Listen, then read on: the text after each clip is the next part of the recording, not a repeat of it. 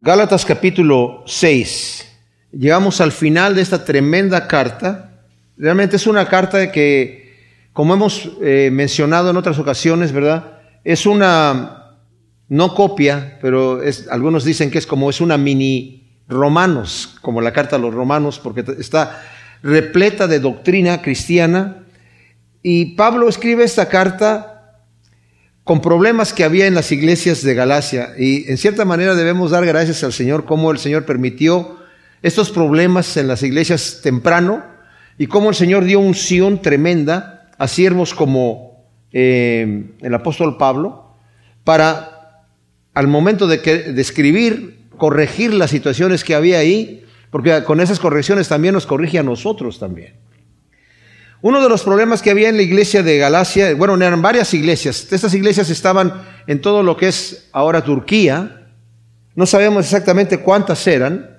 La Biblia nos menciona algunas de las que Pablo fundó, pero obviamente no son todas. Y además que había en la época de esta, cuando, cuando está escribiendo eh, Pablo, eh, Galacia se había expandido a la región del sur también y es probable que está escribiendo a todas estas iglesias. Y un problema muy común que había en aquel entonces era el hecho de que se habían convertido muchos de los judíos. Ustedes saben que el Evangelio llegó primeramente a los judíos. Y el Señor incluso les dio instrucciones a sus discípulos que solamente fueran a predicar a los judíos al principio. Pero después fue abriendo la puerta un poco, poco a poco, ¿verdad? Él mismo entró a Samaria a predicar aunque a sus discípulos cuando los envió de dos en dos, al principio de su ministerio les dijo que no entraran a ninguna ciudad de los samaritanos. Pero después él mismo empezó a abrir la, brecha. Y, esto lo, está haciendo el Señor para, e, en, su fidelidad con el pueblo de Israel, que él lo había escogido, siempre, primero llegó a las ovejas perdidas de Israel. Pablo hacía lo mismo cuando iba a predicar el Evangelio, aunque el Señor ya lo había llamado a ser eh, predicador de los eh, apóstoles de los gentiles, él siempre que llegaba a una ciudad gentil, siempre entraba a las sinagogas a hablar de Cristo, primeramente a los judíos, y hasta que los judíos cerraban la puerta, entonces es que se iba directamente a los gentiles. Había muchos gentiles temerosos de Dios que asistían a las sinagogas, había muchos prosélitos que se habían hecho judíos, ¿verdad? Eh, de religión por el hecho de que pues respetaban a Dios y todo esto. Entonces, el Evangelio entró a, los judíos primeramente. Pedro tuvo una visión en donde el Señor le dijo que debía empezar él mismo a abrir la puerta y predicarle a los gentiles. Para Pedro fue un tropiezo, pero el Señor tuvo la manera de enseñarle a través de esta visión que él no puede llamar impuro aquello que Dios ya lo ha limpiado. Le costó trabajo a Pedro entender eso. Y le costó trabajo a los cristianos de la iglesia primitiva entender eso. Porque después de que Pedro escucha el mensaje de Dios que le dice, ve y predica el Evangelio a los gentiles, entra a una casa de gentiles y él mismo está así como que, ustedes saben que abominable es para un judío entrar aquí, pero voy a entrar porque Dios me dijo que no llame impuro aquello que él ya ha limpiado. Y lo más sorprendente que sucede es que el Señor derrama su Espíritu Santo sobre los gentiles sin que los gentiles hubiesen tomado el pacto que Dios había hecho con Abraham de la circuncisión o incluso de guardar la ley de Moisés. Simplemente con escuchar el Evangelio el Espíritu Santo descendió sobre estos primeros gentiles en la casa de Cornelio, un centurión romano que era gentil. Gentil es todo aquel que no es judío. Entonces, cuando Pedro vio eso, ¿verdad? Pues quedó maravillado, glorificó al Señor, pero al otro día lo llamaron en la iglesia de Jerusalén. ¿Qué estás haciendo, Pedro, entrando a, una casa de gentiles? Tú sabes que los judíos no hacemos eso. Y además te sentaste a comer con ellos, cosa que es totalmente prohibido para nosotros. O sea, culturalmente era un caos lo que estaba sucediendo ahí. Pedro, Pedro les dice cómo el Señor le dio esta visión y todo lo que pasó, y cómo el Señor derramó el Espíritu Santo sobre los gentiles. Y dice Pedro, ninguna distinción hizo él de nosotros, como cuando estuvimos en eh, ese día de Pentecostés orando en ese cuarto de aposento alto y el Espíritu Santo se derramó sobre nosotros y empezamos a hablar en otras lenguas. Lo mismo le pasó a esta gente allí. Entonces, no obstante, de cualquier manera había un conflicto allí. Los judíos que se empezaban a, convertir, específicamente de los fariseos y de los eh, maestros de la ley, porque hubo muchos que se empezaron a convertir, pues a ellos no les no, podían entender cómo el evangelio puede, cómo un cristiano puede ser cristiano irse al cielo sin pasar por el pacto que Dios había establecido con Abraham y con Moisés. Y el Señor utiliza a Pablo, a un hombre, Saulo de Tarso, que era perseguidor de la iglesia, era un fariseo fanático, que respiraba amenazas de muerte, que era un hombre que se ensuciaba las manos con sangre. Ni siquiera los principales sacerdotes hacían eso. Pablo dijo, yo me voy con todo, voy a matar a esos cristianos, aborrezco ese nombre, aborrezco ese camino, aborrezco esa... Como que empiezan con otra cosa diferente, ¿verdad? Y el Señor lo toma y tiene un encuentro con él, se le aparece camino a Damasco y le dice, ¿por qué me persigues, Pablo? Saulo, ¿quién eres tú, Señor? Soy Jesús. En ese momento se da cuenta Saulo de Tarso que el Jesús al que él estaba persiguiendo era Yahvé, era Jehová, era el mismo Dios que él estaba sirviendo, que él creía que estaba sirviendo, pero lo estaba sirviendo equivocadamente. Y el Señor tiene un encuentro con él especial. Pablo nos habla que tuvo varias revelaciones, que él recibió el Evangelio, le dice a los Corintios, a mí nadie me lo predicó, a mí, yo no fui con los primeros de los apóstoles para que me dijeran de qué se trata el Evangelio de Cristo Jesús. El Señor me lo dijo a mí. Me lo dijo a mí, me lo predicó. Y me predicó un evangelio de gracia, que es por fe. Mis amados, estamos hablando de que la persona más fanática y más cerrada en cuanto al judaísmo es el que viene con una cosa totalmente diferente, diciendo que es ahora a través de la fe. Y no solamente llega a ese punto, sino llega al punto en donde es totalmente enemigo de los que quieren todavía seguir guardando la ley como un pretexto para la justificación. Él era judío, él mismo guardaba la ley hasta cierto punto, ¿verdad? Digo por qué hasta cierto punto, porque incluso Pedro, cuando está hablando ahí en el, en el concilio que tuvieron en Jerusalén, porque llegaron unos judíos a la iglesia de Pablo a decir, a menos que ustedes se circunciden y guarden la ley de Moisés, no pueden ser salvos. Eran judíos cristianos. Entonces, Pablo dijo, un momento, esto no es así, vamos a discutirlo allá en la iglesia. Y hubo una gran discusión entre los principales de los apóstoles allí, hasta que Pedro se levanta y dice, señores, acuérdense que lo que me pasó a mí, cuando fui a la casa de ese centurión romano, el Señor me dijo que no llame yo inmundo lo que él ya ha limpiado. Dice, ¿por qué quieren ustedes poner bajo la ley a estos gentiles una ley que ni siquiera nosotros hemos podido cumplir? Son cargas que no hemos podido llevar. O sea, no hay ningún judío que diga yo he cumplido la ley. Entonces, Santiago, que era el, principal allí en la, en la, iglesia de Jerusalén, dijo, ok, no le vamos a, solicitar nada a los gentiles, sino que se aparten de pecado y de fornicación y todo esto, ¿verdad? Y pone ciertos reglamentos ahí ligeros y, y hay libertad. Es, es el evangelio de la libertad. De hecho, el mismo Santiago en su carta le llama la ley de la libertad. Y lo que hemos estado hablando, mis amados, algunos le llaman a la epístola de los Gálatas o la carta de Gálatas, la carta magna de la libertad. La vez pasada decía, cuando, cuando vas a un cristiano en la calle, o sea, si alguien le, le preguntas a una persona que no es cristiana, ¿qué crees que es el cristianismo? Lo que menos te va a decir es, es libertad. A decir, es una serie de, serie de reglamentos, ¿verdad? Y, cuando una persona está, a veces cuando uno quiere predicar a, otra persona, sobre todo si es un joven, dice, no, no, no, no, en este momento no me hables de religión, yo quiero vivir la vida. ¿verdad? Ya cuando esté viejito, cuando ya esté, ya se me acabó la fuerza, ahí predícame de Dios y a lo mejor pues ya para tener paz, quiero que esté tranquilito.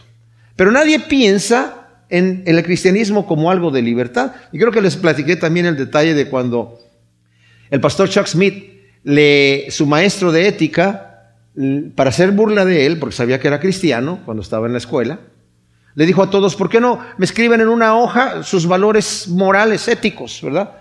¿Qué, es lo que está bien y lo que está mal? ¿Qué es lo que pueden hacer y lo que no pueden hacer? Y dijo, este, este, este mi amigo Chuck va a llegar con una listota grande de lo que no puede hacer. Y llegó con el versículo de Pablo donde dice, todo me es lícito, pero no todo me conviene. Todo me es lícito, pero no todo aprovecha. Yo puedo hacer todas las cosas, pero no me voy a dejar dominar por ninguna. Y eso, mis amados, es libertad. Una persona dice, pero que yo no tengo libertad de emborracharme. Tal vez sí tienes libertad de emborracharte, pero una vez que ya te emborrachaste y vas a seguir emborrachándote, ya no vas a tener libertad de no emborracharte. ¿Me explico?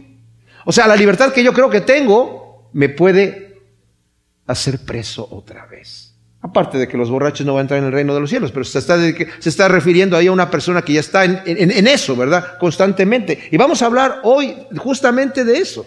Ya hablamos la vez pasada de las obras de la carne y el fruto del Espíritu Santo en el capítulo 5. Obviamente la carta del apóstol Pablo no viene en capítulos y versículos, sino es una carta que es completa. Y al principio Pablo está diciendo, estos judaizantes que han llegado a Galacia les han venido a decir otra vez lo mismo que venían diciendo. Si no cumplen la ley de Moisés no van a entrar en el reino de los cielos, porque ellos no, se calmaron, siguieron con su asunto, ¿verdad? Ahora, lo que sí podemos ver, mis amados, es que la historia no registra, después de esta carta, había un conflicto, por eso se escribe la carta de, de los Gálatas, pero la historia no registra de que el conflicto permanece. Lo que quiere decir que es muy probable que la carta que escribe Pablo, que se lee en las diferentes iglesias de Galacia, surtió su efecto. Que era que los cristianos entendían que estaban libres para vivir una vida santa. No somos libres para pecar, como lo vimos la vez pasada, somos libres para servir al Señor. La verdadera libertad no es que yo estoy libre para hacer todo. Mencionamos que Dios mismo se ha limitado. Y de Él dice, yo no miento, yo no hago mal, yo no me retracto. Es santo. La palabra santo misma, la misma palabra significa separado del mal. Entonces Dios se ha separado y nos llama a nosotros que seamos también santos y que tengamos la libertad pues para servir al Señor. El reino de los cielos, incluso la Biblia dice, no consiste en comida y en bebida, sino en paz y gozo en el Espíritu Santo. Somos libres para tener paz, somos libres para tener gozo, somos libres para servir al Señor. Ah, me puede decir alguien, bueno, yo también soy libre para servir al Señor. No, si tú no tienes a Cristo en tu corazón y no tienes el Espíritu Santo en tu corazón, no eres libre para servir al Señor. Eres esclavo del pecado. No lo puedes dejar de hacer. Yo antes era drogadicto y no sabía que era drogadicto. La gente me decía, ¿eres drogadicto? Y yo decía, no, no, no. Yo, no. yo tomo drogas, pero no soy drogadicto. ¿Verdad? El día yo no estoy adicto, el día que yo las quiera dejar, las dejo. Y conocí al Señor conocí el Evangelio, leyendo la pura Biblia así lo conocí. Y leyendo la Biblia dije, voy a dejar de tomar drogas por ti, Señor. Creo que está mal aquí, dice que te amo sobrios y toda esta cosa. Ok, voy a dejar las drogas por ti. Duré tres días, al tercer día andaba como desesperado, no sabía qué hacer. Ahí me di cuenta que era adicto. Y le dije, Señor, yo no puedo, yo no puedo. Si tú me quieres ayudar, ayúdame, porque yo no puedo hacer, no puedo cambiar mi vida. Y el Señor, ¿saben qué hizo? Me hizo libre para no tener que hacer eso. Eso no quiere decir que no puedo volver a hacerlo, porque todavía ando cargando, además ando cargando este cuerpo de carne que todavía es tentado. Todavía es tentado a hacer aquello que no es bueno. Por eso la escritura nos dijo aquí ya en el capítulo 5, versículo 16, digo pues, andad en el espíritu y no satisfagáis los deseos apasionados de la carne. O sea, toma una decisión. Tú tienes ahora como cristiano, tienes al Espíritu de Dios en tu corazón que Él te dice lo que tienes que hacer, pero Él no lo va a hacer por ti. Tú estás viendo la televisión y estás viendo un programa que el Espíritu te dice, no te conviene estar viendo eso, te estás ensuciando la mente. El Espíritu te dice que no lo veas, pero Él no va a ir a apagar la televisión para ti o a cambiar el canal. Eso lo tienes que hacer tú. Entonces, cuando el Espíritu pone en mi corazón algo, yo siempre que llego a, un, a, un, a dos caminos, donde el, camino se divide, tengo que tomar una decisión por qué camino tengo que irme. Y como dije la vez pasada y lo repito porque es bueno repetirlo, yo siempre, el Espíritu Santo siempre me va a decir cuál es el camino correcto para tomar. Nunca voy a estar yo, ay, pues no sé cuál, Señor, cuál, cuál es. No, es obvio, ahí, obvio, este es el que te conviene y este es el que no te conviene. Entonces, yo tomo la decisión que es lo que voy a hacer. Voy a ser guiado por el Espíritu Santo y luego, además, pasa otra cosa. El Espíritu me guía, pero me fortalece para que yo camine ahí. No es que solamente me dice, camina por ahí y yo, ¿y cómo le hago, Señor? No, me da la fuerza para que pasamos por ahí.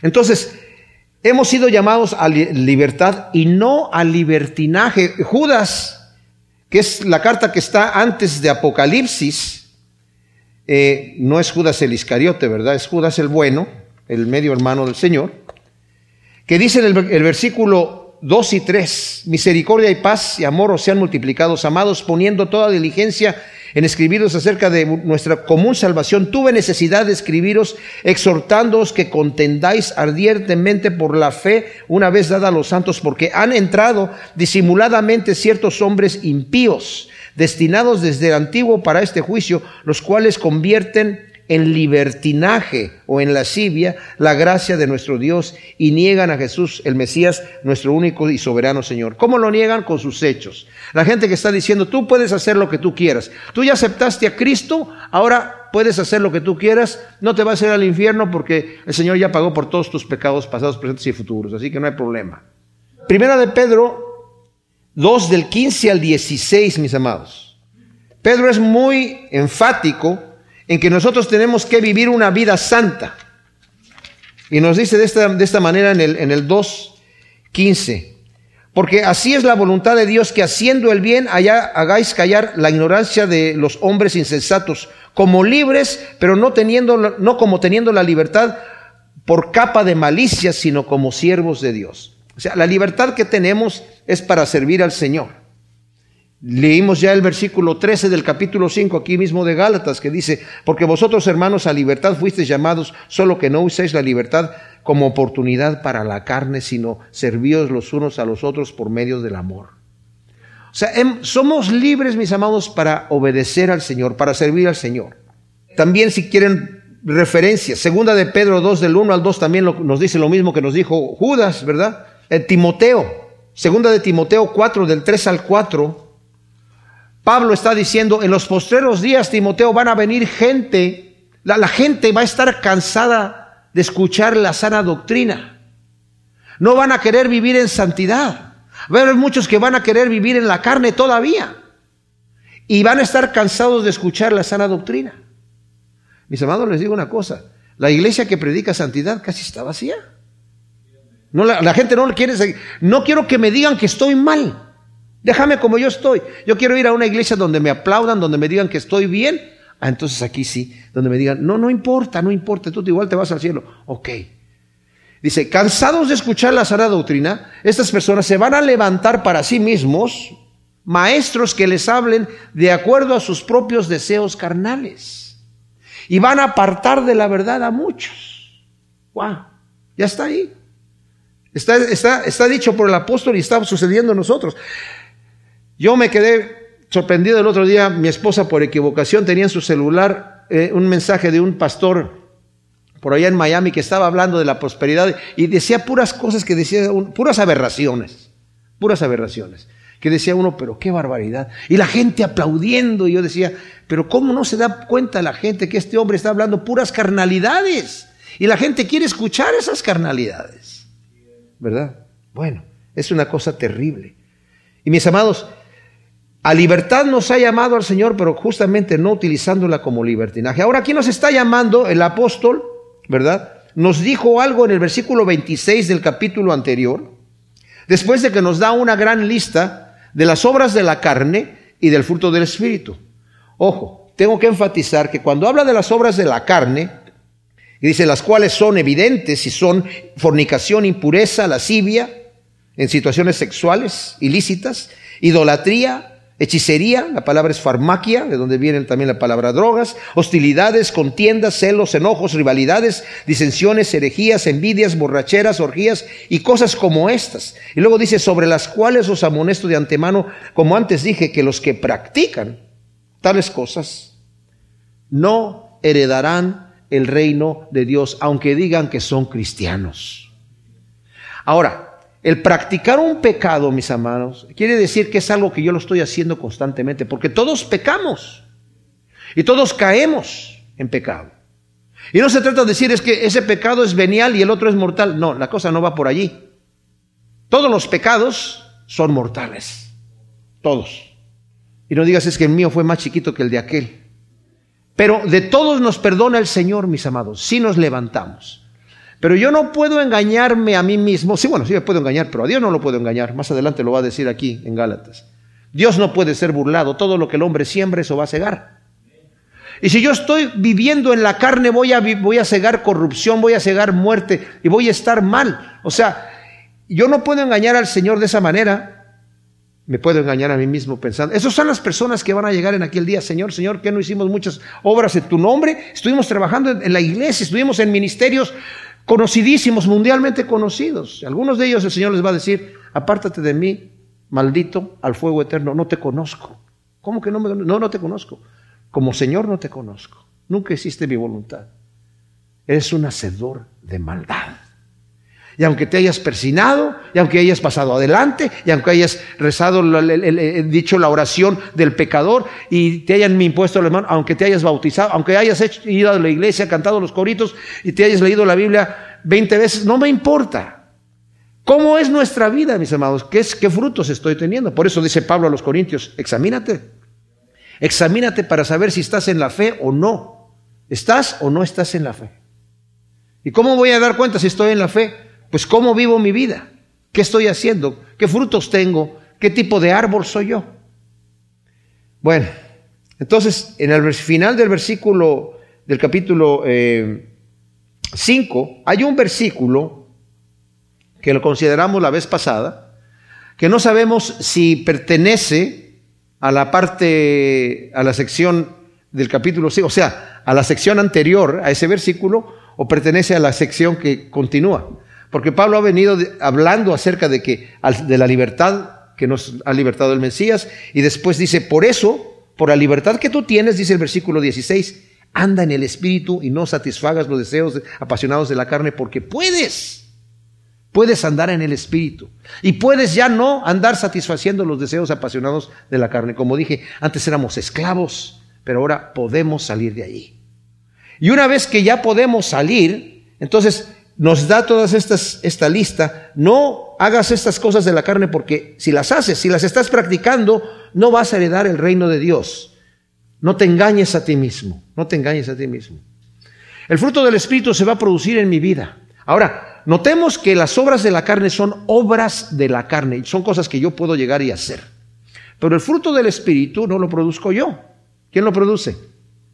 El Espíritu, lo produce Dios. ¿Verdad? Una naranja no tiene que decir, a ver, tengo que dar naranjas, porque si no, quién sabe qué va a decir la gente. Mm, a ver, que salgan las naranjas. No, le salen solas porque está en su naturaleza, ¿verdad? Y le van a salir naranjas, no le va a salir limones porque es un naranjo. Pero el fruto del Espíritu viene en mi vida cuando yo no satisfago la carne. Literalmente dice, anda en el Espíritu y de esa manera no vas a andar en la carne porque andas caminando para la derecha, no vas a caminar para la izquierda. Si vas para arriba, no vas para abajo. Una fuente no puede dar dos aguas en la misma boca. O sale agua dulce o sale agua amarga. Santiago mismo nos dice, ¿verdad? Entonces, si eh, ya he sido libre de esto, entonces el Espíritu ahora me guía para que yo haga lo que tengo que hacer, pero tengo yo que tomar control en el sentido de que, como dije, Él me da la fuerza de llevar a cabo aquello que yo no puedo hacer. Cristo me ha liberado y no solamente me ha liberado del pecado, me fortalece para hacer aquello que para mí era imposible hacer, mis amados. Entonces, vamos a leer el versículo 26 del capítulo 5 de Gálatas, en donde, como dije, no sabemos si esto pertenece a la sección anterior, en donde nos ha estado diciendo que no debemos andar en la carne, sino en el espíritu, no satisfaciendo los deseos de la carne, sino del espíritu. Dice, así que no nos hagamos vanagloriosos provocándonos los unos a los otros, envidiándonos los unos a los otros. Seguramente había muchos conflictos allí, en Galacia, debido a que la gente que estaba guardando la ley de alguna manera se sentían superiores a aquellos que no estaban guardando la ley, que era el conflicto que había en Galacia. Porque vimos, mis amados, que el tema aquí es, antes éramos esclavos, ahora somos hijos, es ridículo que nos volvamos a ser esclavos. Cristo nos ha liberado, no tenemos que volver a tomar otra cosa. Y lo que Pablo está diciendo, el Cristo suplementado, al Cristo que se le añade algo, es el Cristo suplantado. Me has quitado a Cristo y has puesto otra cosa. Porque la labor de Cristo fue terminada. Y como la labor de Cristo fue terminada, todos estamos en el mismo lugar. No hay ninguno mayor que otro. Porque nadie calificaba. Y todos llegamos delante de Dios necesitando salvación necesitando perdón de nuestros pecados. Entonces, no se hagan vanagloriosos provocándose unos a otros, envidiándose los unos a los otros. Leamos el versículo 15 del, del, capítulo anterior. Pero si os mordéis y coméis los unos a los otros, mirad que no seáis consumidos los unos por los otros. Ese es el conflicto que había allí. Dice Pablo, ustedes no están cumpliendo la ley del Mesías. La ley, ¿Y cuál es la ley del Mesías? Está en el versículo anterior. Toda la ley queda cumplida en una sola palabra, amarás a tu prójimo como a ti mismo. Amarás a tu prójimo como a ti mismo. Ese es lo que el Señor quiere conmigo. Claro, cuando le preguntaron al Señor, Señor, ¿cuál es el, mandamiento más importante? Dijo, amarás a tu Dios con toda tu alma, con todas tus fuerzas y con todo lo que tú tienes, con todo tu ser. Y el segundo es semejante, amarás a tu prójimo como a ti mismo. Dijo, de esto, en esto se cumple todo lo que está aquí en el libro. Todo. Aquí no menciona amarás a Dios con toda tu alma, con todas tus fuerzas, porque también dice Juan. Si tú dices que amas a Dios, a quien no ves, y aborreces a tu hermano, a quien sí ves, te estás engañando. Porque si no puedes amar a tu hermano a quien ves, ¿cómo dices que amas a Dios a quien no ves? Entonces, si realmente estoy amando a mi prójimo como a mí mismo, estoy amando a Dios con toda mi alma, con toda mi ser y con todas mis fuerzas, ¿me explico? Entonces, está diciendo esto porque inmediatamente de aquí, mis amados, Pablo va a empezar a dar unas instrucciones de la vida práctica cristiana. Esto era común en todas sus cartas. O sea, después de arreglar algunos asuntos y mostrar la verdadera doctrina de Dios, de Cristo, el verdadero evangelio, lo que significa que del cual, entre paréntesis, Pablo estaba en total oposición a, que le añadiéramos algo. El trabajo de Cristo fue completo, Él lo hizo todo ya, no hay que añadirle nada, hay que simplemente tomarlo y hay que entregarse al Señor completamente, recibir aquello que Dios me ha dado, la salvación, pero ahora estoy trabajando en mi santificación. La justificación es, yo era culpable, de juicio, de muerte, y no tenía manera de entrar en el reino de Dios, aún portándome bien. No hay una balanza de buenas obras y malas obras. No hay nada que yo pudiera haber hecho. No hay justo ni aún uno. Todos están destituidos de la gloria de Dios. Entonces, ¿ahora qué hago? No, ahora a través de la fe en Cristo Jesús somos justificados. Quiere decir, Cristo clavó en la cruz el acta que estaba en contra mía. De manera que ahora yo ya quedo tranquilo, ¿verdad? Justificado delante de Dios por medio de la fe en Cristo Jesús. Y ahora nos dice aquí en el versículo primero del capítulo 6, hermanos, aun cuando una persona sea sorprendida en alguna falta, vosotros los espirituales restaurad al tal con espíritu de mansedumbre, considerándote a ti mismo, no sea que tú también seas tentado.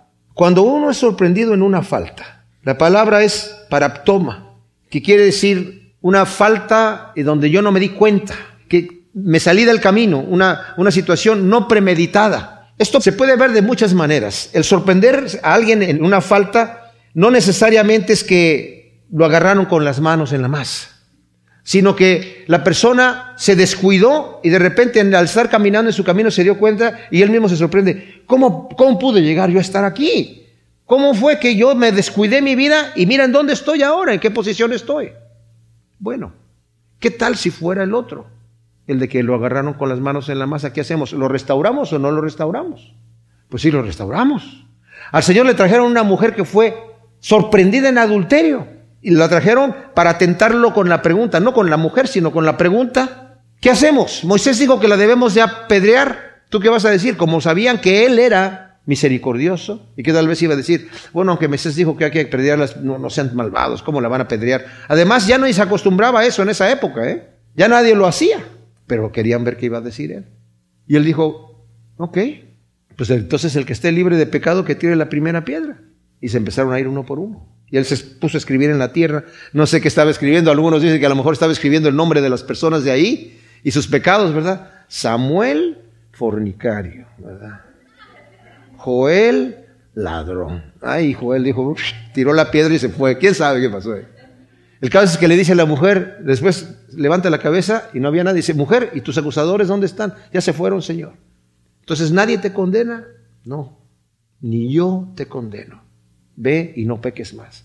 O sea, fue sorprendida. ¿Y qué el Señor hizo ahí? La restauró, la levantó, porque necesitaba ser restaurada, necesitaba ser levantada. Pero en este caso, lo que está diciendo aquí, si alguien ha caído por alguna falta, que de repente se sorprende y se encuentra ahí. Nuevamente, la palabra, como dije, es paraptoma, que es una caída no intencional. La palabra para una caída intencional, un pecado premeditado sería parabasis. ¿Y qué tal si fue intencional? ¿Qué hacemos con la persona tal? Si una persona pecó a sabiendas y pecó, no lo vamos a restaurar. También lo vamos a restaurar. Lo tenemos que restaurar. Hay maneras de, en donde Pablo nos va a decir cómo lo tenemos que hacer. Pero mis amados, nosotros todos hemos sido llamados a, a la restauración. ¿Y qué nos dice aquí? Cuando una persona se ha sorprendido en alguna falta, vosotros los espirituales restaurar. Ah, ¿quiénes son los espirituales? Entonces, hay un grupo en la iglesia de espirituales que son, o hay una clase especial, hay un servicio especial en donde los martes nos vamos a juntar los espirituales, solamente los espirituales, los canales no pueden venir. ¿Quiénes son los espirituales? Bueno, deberíamos ser todos nosotros. ¿Quiénes son los espirituales? Los que andan viviendo de acuerdo al Espíritu, los que andan obedeciendo lo que el Señor nos está diciendo y que no andan de acuerdo a la carne, sino que están viviendo, somos todos pecadores, ya dije yo, ¿verdad? Pero que andan haciendo la voluntad de Dios. Miren, mis amados, si nosotros somos sinceros, y esto, eh, la aplicación aquí es importante, nosotros sabemos quiénes somos. Si nos ponemos delante del espejo de la palabra de Dios y de la convicción del Espíritu Santo, sabemos cómo estamos delante de Dios. No nos engañemos a nosotros mismos. Por eso dice aquí, los espirituales que lo restauren. Es como para que cada quien examine, cuando ves a tu hermano caer, fue sorprendido en alguna falta, es bien fácil apuntar el dedo. Pero cuando estoy apuntando un dedo, hay tres que me están apuntando a mí. De mi propia mano. Y como dice, vimos la vez pasada, el Señor nos dice a nosotros, cuando tú ves a tu hermano y le ves una astilla en el ojo y lo quieres ayudar, no seas hipócrita. Sácate primero la viga que tienes en el ojo. ¿Tú quieres ver astilla? Vete en el espejo, yo te voy a mostrar una astilla de 12 por 12, que la traes clavada en el ojo ni te cabe en la cabeza ya. Sácatela y entonces vas a poder ver bien para sacarle la astilla tú. O sea, está bien, quieres restaurar, restaura, pero primero tienes que ser un espiritual. Entonces, ustedes que son espirituales, tienen que restaurarlo en espíritu de mansedumbre. Esto es importantísimo, mis amados. Los espirituales, para que sepamos quiénes son, están en el versículo 22 y 23 de aquí del capítulo 5. El fruto del Espíritu es amor, gozo, paz, paciencia, benignidad, bondad, fidelidad, mansedumbre, templanza. En contra de los tales cosas no hay ley. Entonces, aquella persona que tiene estas cualidades porque ha dejado que el fruto del Espíritu produzca su fruto en su corazón, porque no anda en la carne, el Espíritu va a producir su fruto.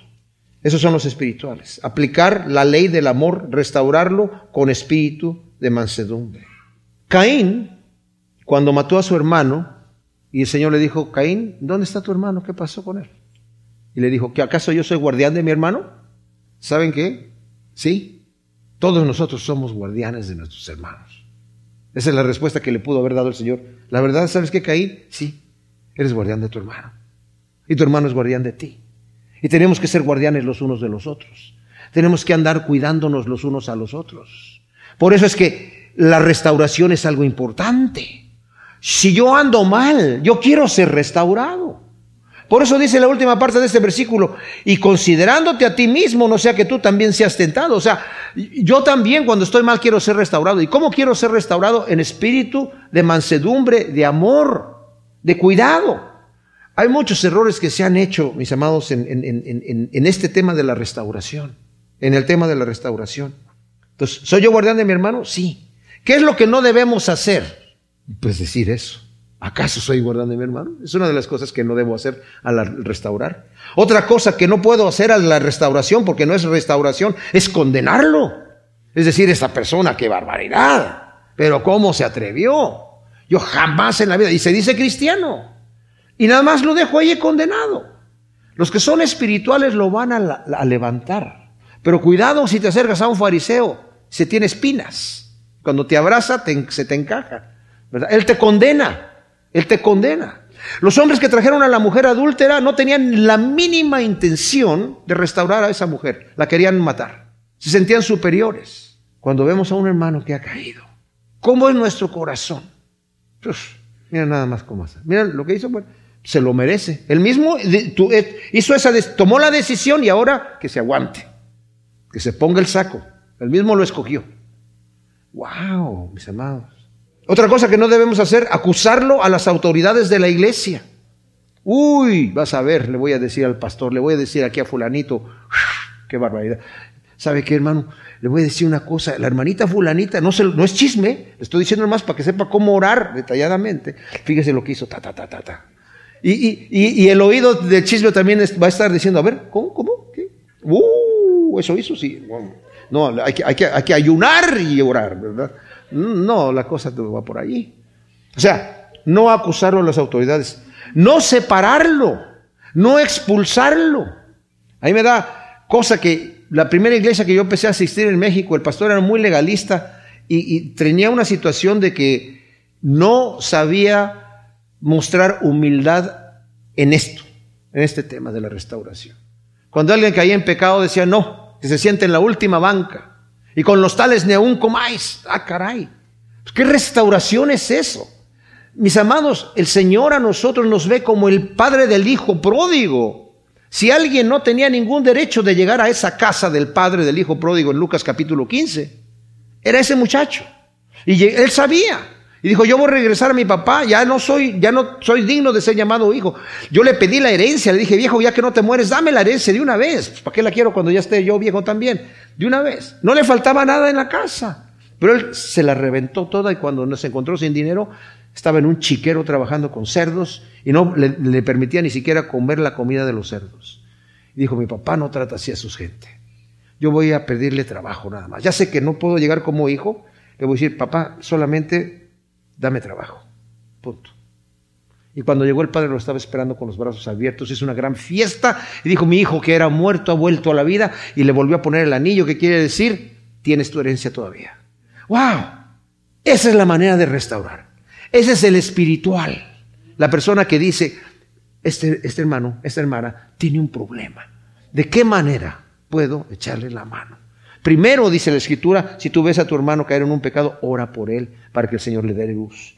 Y ora para que el Señor te diga, y si es el momento y la manera de hablar con él o con ella, lo hagas. ¿Me explico? Ahora, la otra cosa que no debes hacer es difamarlo, ¿verdad? Decirle a la gente, oye, fulano de tal, uy, qué barbaridad, anda muy mal. Y empezar a decir, ¿qué crees que está haciendo fulano? No, no, no, qué bárbaro. Y todavía anda predicando y míralo. Es terrible, es terrible eso. O sea, es necesario que la persona que ha caído reconozca que ha caído y que necesita ser restaurada. La palabra restaurar significa enmendar, ¿verdad? Surcir, reparar. La persona que ha caído necesita estar consciente de que ha caído, si de otra manera no se le puede restaurar.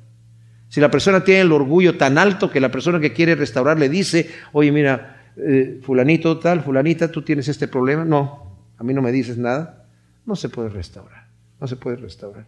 Tiene que haber el deseo de querer sincerarse y de querer abrir el corazón. Es como la persona que dice, yo no quiero ir al doctor, porque no quiero el doctor que me diga que estoy enfermo. Ah, entonces no voy a estar enfermo. Me duele, pero no quiero que me diga que, que, tengo algo malo ahí. Entonces no quiero, no quiero saber la verdad. No oigo, oigo, soy de palo. Se acabó. ¿Verdad? Entonces, si no queremos ser restaurados, no vamos a ser restaurados. Hay iglesias en donde a veces tienen como días de, confesarse sus pecados. La Biblia nos habla acerca de debemos confesarnos los pecados los unos a los otros, pero no, no se refiere confesarle el pecado a un cura. ¿verdad? Eso la Biblia no lo dice en ninguna parte. Pero también cuando nos confesamos nuestros pecados tenemos que tener cuidado, ¿verdad? A veces es mejor callar que hablar demasiado. Dicen que había en un congreso de pastores, había tres pastores que estaban, bueno, había, eh, tenían cuartos, ¿verdad? Eh, compartían cuartos. Y había tres pastores que acababan de escuchar un mensaje tremendo acerca de, abrirse y de, y de reconocer el pecado, justamente de esto, de reconocer. Entonces estaban ahí y llegan ahí a su cuarto y dicen, wow, qué tremendo el, mensaje que escuchamos hoy. Sí, sí, sí. Wow, la Biblia dice que, pues, dicen, eh, como dijo el pastor allí, hay que abrir el corazón. Tú necesitamos gente que, estén allí ayudándonos. o sea, nosotros somos pastores y no hay nadie que nos esté pastoreando a nosotros y que nos esté ayudando y que gente de confianza. Nosotros somos pastores aquí. ¿Por qué no nos sinceramos y abrimos nuestro corazón para ayudarnos? Y, como dijo el pastor allá en el, predicador, para que nos dé vergüenza nuestro pecado. El primero Dice, pues yo tengo que confesar que tengo un problema con el dinero. Tengo un problema con el dinero tremendo. Y este, no sé, o sea, yo tengo mi salario y todo, pero ahí le voy sacando a la ofrenda de poco a poquito y, cada vez le saco más. no se han dado cuenta el contador, pero pues me da mucha vergüenza y por eso lo estoy diciendo, dice este pastor. Y todos estaban atentos y había otro más atento todavía. Entonces el segundo dice, bueno, esto me da mucha, mucha, mucha vergüenza.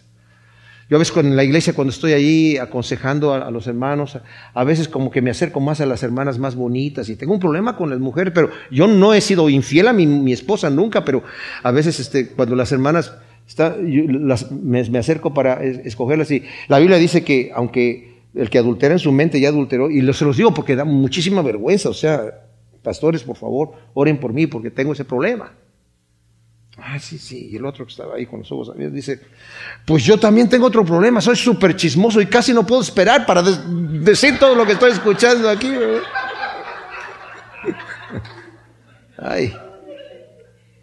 Eso tampoco hay que hacerlo, ¿verdad? Cuando vemos a un hermano que está, hay que restaurarlo y hay que tener una discreción y, y no decirle a todos los demás, estoy restaurando a fulano porque sabes que lo pasó tampoco.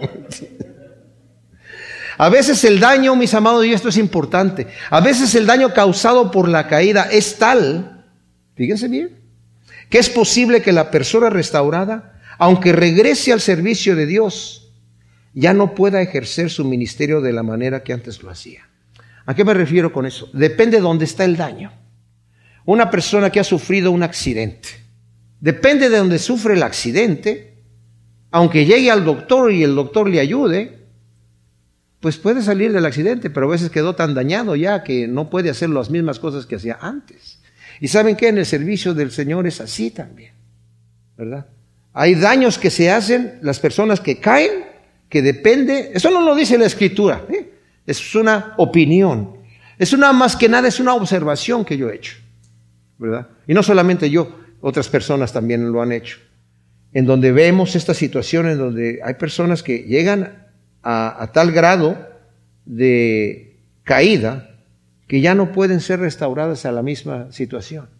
Yo he visto ministerios, tremendos ministerios poderosos, ¿verdad? En donde el pastor cae en pecados escandalosos, ya no se levanta igual. Ya no puede volver a hacer lo mismo. Hay algunos que son cínicos y se levantan y siguen igual, pero el que realmente, el que realmente ha sido restaurado, cuando ha caído tan terriblemente, ya no puede regresar a la misma situación.